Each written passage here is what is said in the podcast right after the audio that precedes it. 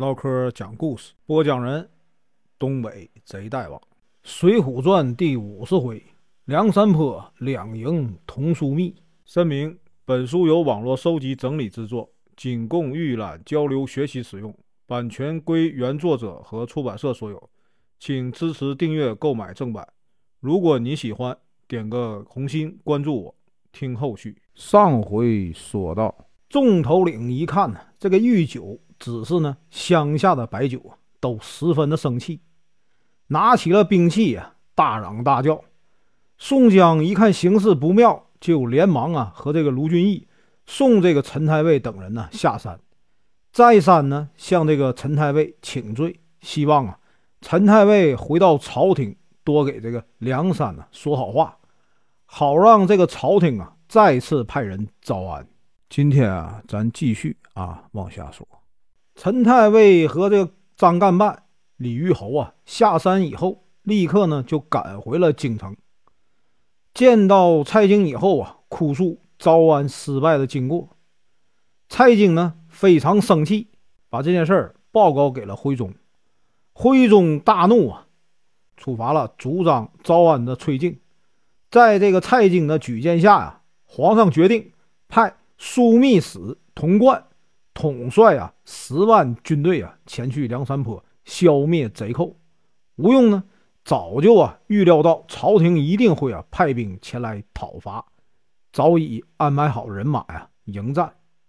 童贯为中军主帅，率领大军呢来到了梁山坡。宋江呢摆出了九宫八卦阵。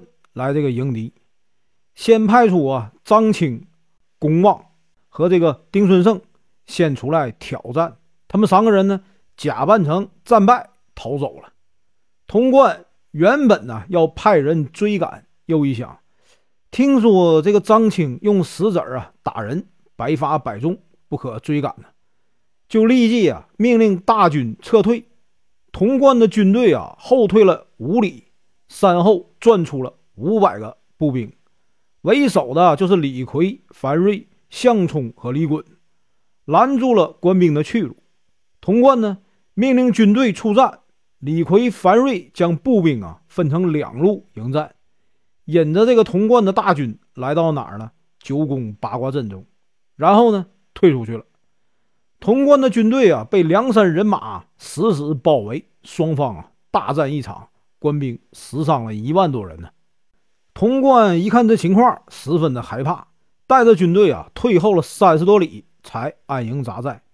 召集手下的将领啊商量一番，又在原地休整了三天，就啊再次进军，排成了长蛇阵，向这个梁山坡杀来。他们到了水边的时候，看见只有茫茫的一片呐芦苇荡，远处的山顶上飘着一面杏黄旗。童贯感到很奇怪，因为啊十分安静。这个时候呢，有一条小船从这个芦苇荡里啊划出来，船上呢有一个正在钓鱼的人。童贯手下的官兵对着这个渔夫大喊道：“哪里有贼？”渔夫呢并不搭理他。童贯叫弓箭手啊放箭，射中了这个渔夫的斗笠，只听见当当一响啊，就掉进水里去了。童贯又下令让三百个弓箭手啊一起去射这个渔夫，仍然呢射不死他。潼关很是恼火呀，派了几个士兵下水去捉拿这个渔夫。渔夫呢听见这个船尾啊有水声，一点也不慌，拿起这个竹篙，把这游过来的几个士兵啊都给戳伤了。其余士兵啊不敢靠近，都逃回去了。潼关呢更生气了。命令了五百个士兵啊下水去捉这个渔夫。渔夫呢转过头来大骂童贯，然后呢脱下这个蓑衣啊跳到水里去。这个渔夫啊其实是张顺假扮的，他穿的是铜做的蓑衣，所以呢箭呢伤不着他。张顺跳到水中以后啊，拔出腰刀杀死了很多官兵，吓得其他官兵啊纷纷的向岸边逃去。潼关在岸上看着，吓得目瞪口呆。他身后的一个将领啊，发现山顶有变化，就说：“呀，山顶的这个杏黄旗呀动了。”潼关和手下的将领看了以后，都不知道是什么意思。御前飞龙大将这个封美对这个潼关说呀：“我们呢可派三百名骑兵啊，分成两队去山后打探一下情况。”潼关呢立刻就派人去。这些人呢刚到山前，只听见呢这个芦苇荡里响起炮声，吓得连忙就回来啊报告说呀有伏兵。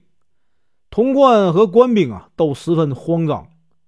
方美和御前飞虎大将这个毕胜连忙叫大家不要乱动，这才稳住了军心。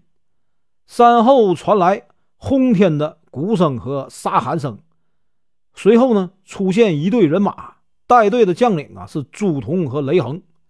潼关派封美和毕胜前去迎战。丰美和毕胜大骂呀：“你们这些草贼呀，还不趁早啊投降！”雷横大笑说：“呀，你已经啊死到临头，自己呢还不知道，竟要和我交战。”毕胜气坏了，拍马前去和雷横打了起来，不分胜负。丰美呢拍马赶来，想要帮助毕胜，被这个朱仝啊拦住。潼关在后面观战，看那四人打得十分激烈，忍不住啊喝彩。四人呢打得难解难分。朱仝呢和雷横突然就拨转马头往回走，童贯呢不知道是计呀，带领的人马紧紧追赶。